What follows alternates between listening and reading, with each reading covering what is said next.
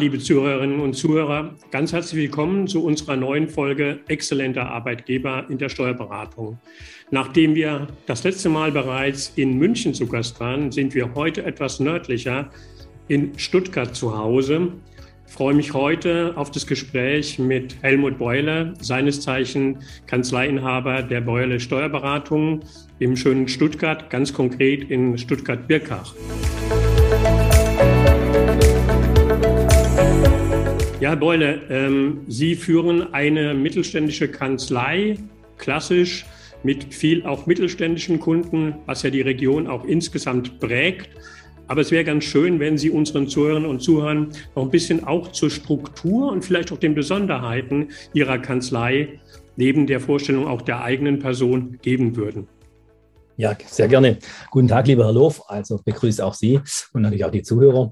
Wir haben eine kleine, mittelgroße Steuerberaterkanzlei, nenne ich es jetzt mal in Stuttgart-Birkach. Stuttgart-Birkach ist ein Vorort von Stuttgart in der Nähe vom Flughafen. Wir sind dort schon lange. Mein Vater hat in 1965 die Kanzlei gegründet. Ich bin dann 1996 eingestiegen und habe die Kanzlei dann sukzessive weiterentwickelt, was auch die Mitarbeiter- und Kundenzahl angeht. Inzwischen sind wir ungefähr 30 Mitarbeiter über die Jahre hat sich bei uns nachher auch ein extremer Strukturwandel vollzogen. Der erste ähm, große Cut in unserer Kanzlei war, dass mein Vater dann vor einigen Jahren ins Homeoffice gezogen ist und mir die komplette Kanzleileitung übergeben hat. Er arbeitet immer noch im Hintergrund, ist gerne bereit ähm, zu helfen, wenn es um Hilfe geht und macht unsere eigene Kanzleibuchhaltung, ist aber seit vielen Jahren operativen nicht mehr dabei. Das heißt, die komplette Kanzleileitung liegt bei mir. Ich bin die letzten Jahre mehr mit Arbeiten an als in der Kanzlei beschäftigt gewesen, haben aber natürlich wie die meisten unserer Kollegen extreme Probleme mit Personal. Wir haben so eine klassische Teamstruktur bisher gehabt, wo wir nach den Gebieten die Teams aufgestellt haben. Wir haben ein Lohnteam gehabt, ein FIBU-Team, ein Jahresabschlussteam und ein relativ großes Einkommensteuerteam. Das ist relativ speziell, dass wir relativ viel Einkommensteuermandanten machen. Da versprechen wir uns davon auch viele Empfehlungen für spätere Firmenmandate. Und wir sind hier in einem kleinen Ort, wo wir einfach ganz gut vernetzt sind, auch in den Altenheimen und in den Wohnsiedlungen machen wir auch viele Einkommensteuererklärungen. Das Besondere bei uns ist, denke ich mal, dass wir zum einen den kleinen Mittelstand äh, beraten, aber dass wir eigentlich keine spezielle ähm, Aufgabenspezialisierung. Wir betreuen wirklich alles alle Bandbreite, vom Unternehmensberater bis zum Kaffee um die Ecke. Der Ein-Mann-Handwerker ist bei uns genauso aufgehoben wie, sage ich mal, der Vorstand von einer größeren Unternehmen. Hier sind wir in der Nähe von dem großen Stern, da haben wir eigentlich sehr viele Mandanten davon. Und die, wir haben ein großes Thema. Das Thema ist, der erste Generationswechsel zu mir hat stattgefunden. Ich bin aber jetzt selbst 55 und möchte eigentlich den nächsten Generationswechsel einleiten und möchte das eigentlich unbedingt intern machen. Und da ist der große Cut, wo ich auch mit Herrn Loof immer wieder in Austausch bin.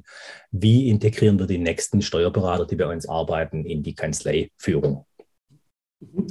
Sie sind heute auch als Teamleiter bei Ihnen in der Kanzlei tätig. Habe ich das richtig verstanden? Ja, das sind alle als Teamleiter tätig. Wir haben die Teamleiterfunktion ein paar Mal ändern müssen durch Mutterschutzthemen, dass wir den FIBU und ähm, Jahresabschlussbereich zusammengeführt haben. Dann gibt es ja den Einkommensteuerbereich und auch im Lohnbereich hatten wir relativ großen Personalwechseln auch eine neue Teamleiterin.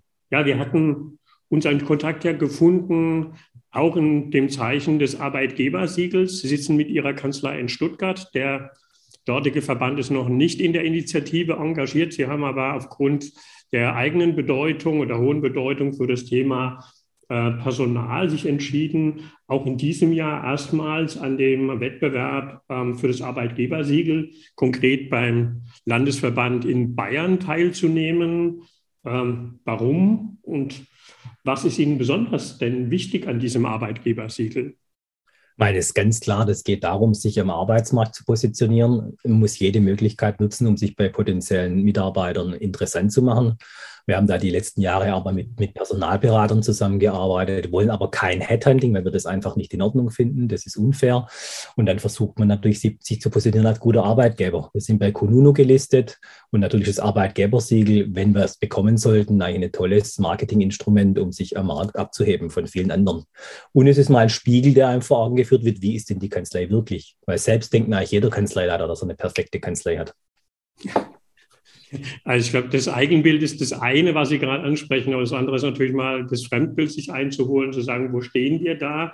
Ich glaube, Sie gehen da auch sehr reflektiert vor. Das habe ich aus den Vorgesprächen schon rausgenommen und hatten ja jetzt gerade ein wichtiges Stichwort auch angesprochen, dass, glaube ich, die Branche in vielen äh, Punkten auch berührt. Das ist das Thema Generationswechsel. Sie sprachen ähm, einerseits den Übergang von Ihrem Vater auf Sie in der Kanzleileitung an, aber zwischen den Zeilen klang ja auch durch, ähm, ja, dass Sie innerhalb der Kanzleibelegschaft auch im Generationswechsel stehen. Ähm, und Sie haben ja letztes Jahr nicht nur Corona bewältigt, sondern ich glaube auch das Thema schon letztes Jahr aktiv für sich als Kanzlei angegangen. Da sind dieses Thema für sich aktiv angegangen.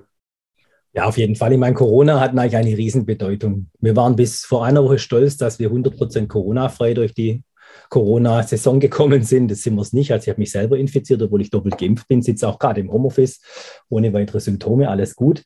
Und durch die Corona-Geschichte hat sich die ganze Sache eigentlich verschärft. Zum einen haben wir das Thema gehabt, dass wir sehr viele neue Mitarbeiter gewonnen haben über unterschiedliche Quellen. Aber das war ein extrem schwieriger Aufwand, diese Mitarbeiter in der Corona-Zeit zu integrieren.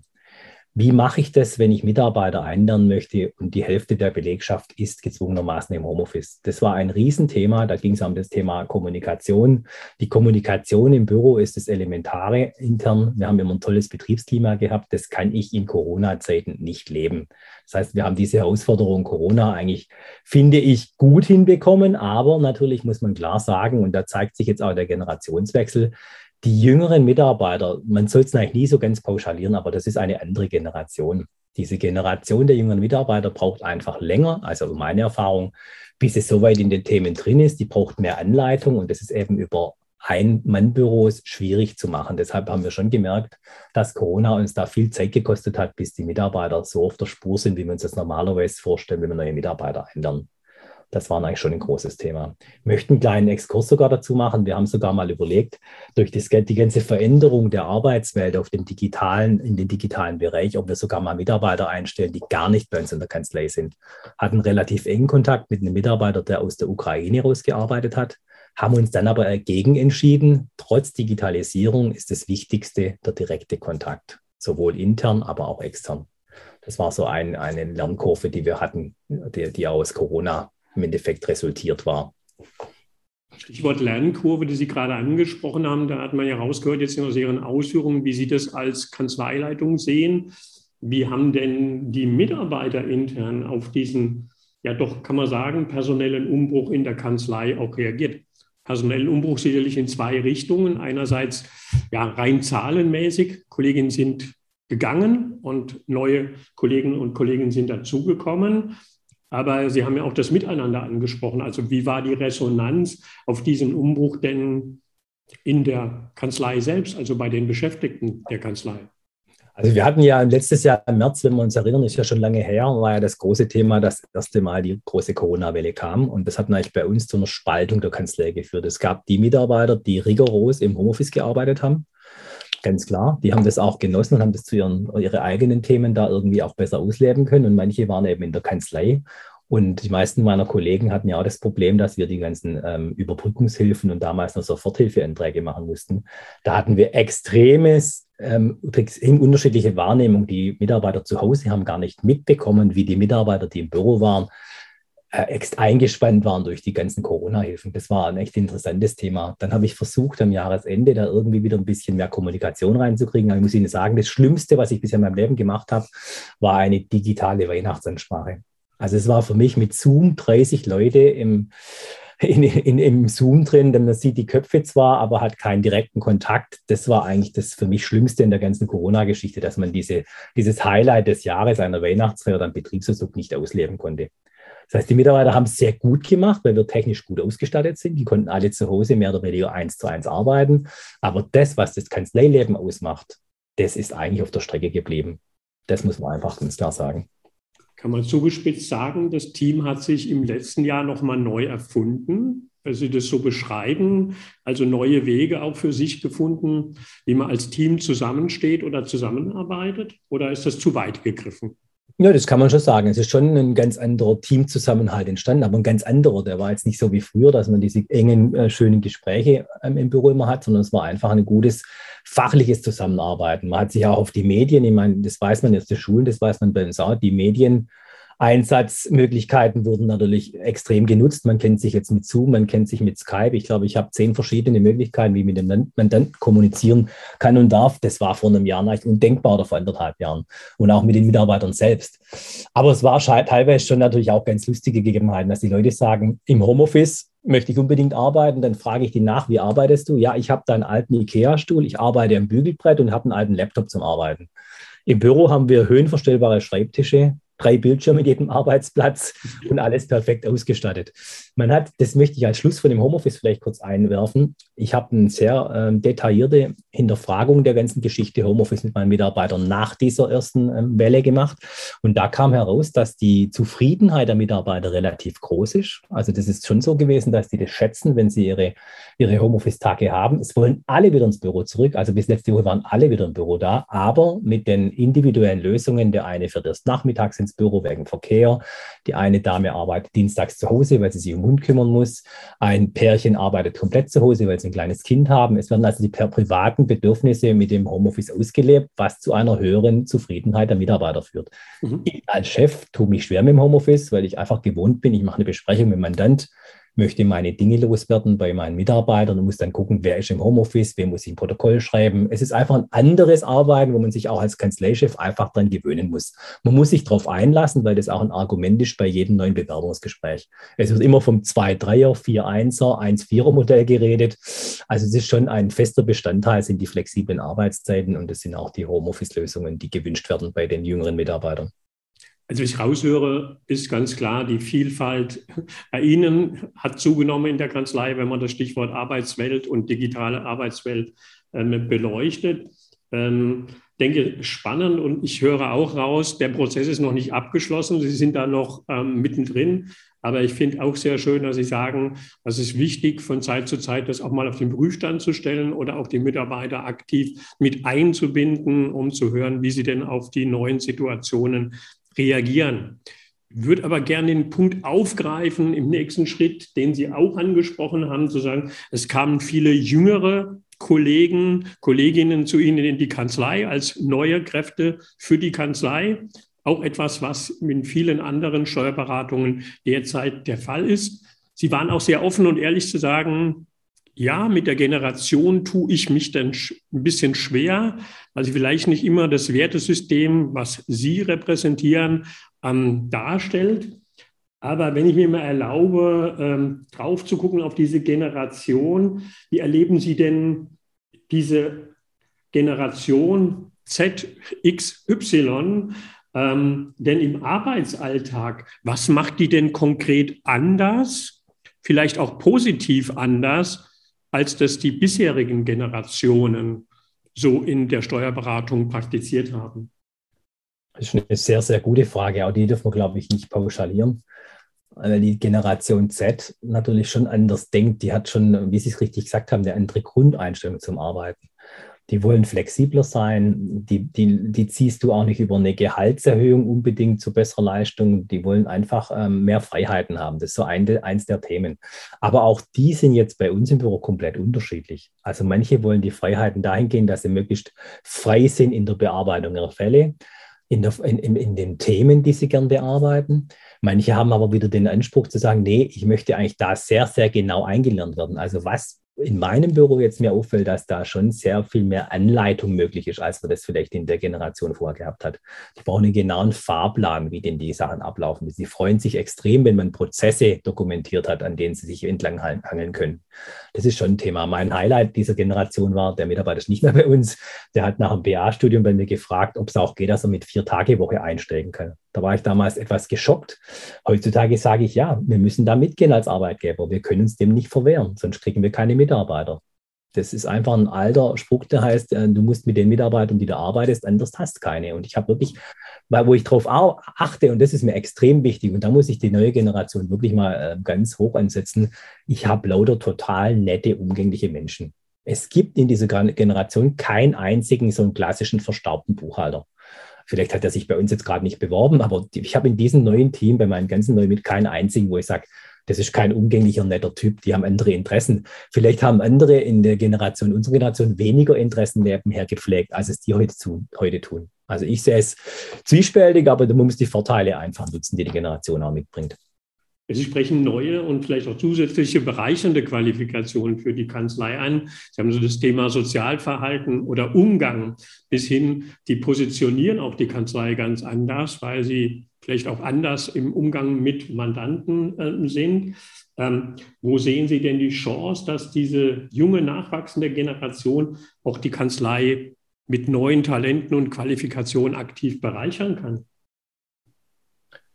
Ja, zum einen, indem sie sich selber äh, bei uns wohlfühlen und das auch den, den anderen möglichen potenziellen ähm, Kollegen dann weitergeben, weil auch die sind ganz gut vernetzt und wenn die sich wohlfühlen in der Kanzlei, kann ich mir vorstellen, dass die das auch weitertragen und das mir wieder weitere Mitarbeiter bringen könnte, die dann auch wieder zufrieden sind. Es ist ja immer so das Thema, dass, man, dass es heißt in der Generation, es ist keine langfristige ähm, sage ich mal, langfristige Arbeit mit dem gleichen Arbeitgeber gewünscht, aber ich sehe das bisher anders. Die haben eigentlich alle gesagt, sie wollen hier den nächsten Step machen, die wollen dann vielleicht den Steuerberater machen, wollen den Steuerfachwirt machen. Die wollen schon auch sich fortbilden und die wollen eigentlich auch schon auch langfristig in der Kanzlei sein. Ich habe ein paar Bewerber gehabt, die haben wirklich viele Angebote gehabt, haben sich dann für uns entschieden, weil sie, was sie total schätzen, sind zum Beispiel flache Hierarchien dieses Top-Down, das ist überhaupt nicht mehr in, in, dieser, in dieser jungen Branche. Die wollen einfach mitreden. Ich habe jetzt auch gemerkt, ich habe ich hab so ein Young Power Team, nenne ich es jetzt mal. Das sind so vier Leute, die haben alle die duale Hochschule gemacht und sind jetzt alle zwei, drei Jahre bei mir im Büro. Die habe ich so ein bisschen zu einer Gruppe zusammengefasst, habe mit denen mal auch so Personalthemen besprochen und habe bei denen ein paar Projekte besprochen. Die waren total engagiert, die haben sich total gefreut, dass man die Verantwortung mit reinnimmt. Das unterschätzt man oft, dass die Leute einfach mitgenommen werden die wollen mitgenommen werden, dann wird es ihr eigenes Projekt. Ich war da selber wirklich total fasziniert, wie die das angenommen haben. Wir haben das Thema gehabt, dass wir vier jüngere Mitarbeiter haben, die ein bisschen länger gebraucht haben, wie ich vorhin schon gesagt habe, bis sie in, im Thema drin war. Da habe ich jetzt jeden von denen einen von den Mitarbeitern gegeben, der ist so eine Art Mentor für diesen einzelnen Mitarbeiter. Und die ersten Wochen, wo wir das machen, ist das wirklich eine gute Geschichte.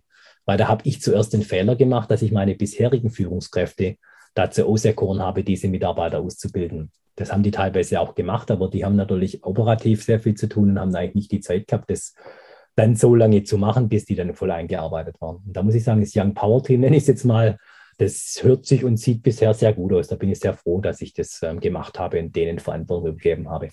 Also ich höre da gerade die Begeisterung um das Young Power Team heraus. Also ich glaube auch die Empfehlung an die Zuhörerinnen und Zuhörer, dem Beispiel kann man folgen. Also ähm, Herr Beuler hat ja da einige positive Attribute gerade herausgestellt.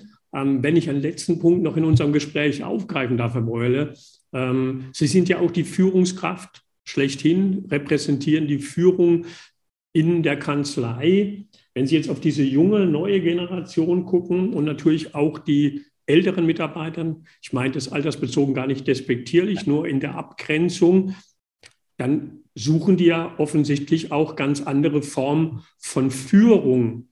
Wie gehen Sie denn ganz persönlich, wenn ich das fragen darf, mit dieser Unterschiedlichkeit um? Ja, das ist wieder eine hervorragende Frage, die wirklich schwer zu beantworten ist. Wie gesagt, flache Hierarchien und trotzdem Respekt verschaffen. Respekt verschaffen tue ich mir zum einen, indem ich den fachlich ähm, irgendwo noch äh, vielleicht ein Vorbild sein kann, aber auch was das ähm, was Mandantentermine ausgeht und auch was die, was die Führungsqualität angeht. Was echt noch ein Thema ist, ich möchte da noch mal kurz einen Schritt zurückgehen, wenn ich darf. Ich habe neben dem Young Power Team, das zweite Team ist das alte Hasenteam, nenne ich das jetzt mal. Das sind genau die, die Sie gerade gemeint haben. Und das ist, glaube ich, die größte Herausforderung, die wir haben. Jetzt haben wir das Young Power Team, die wollen gerne auf der rechten Außenbahn, nee, auf der linken Spur vorbeiziehen.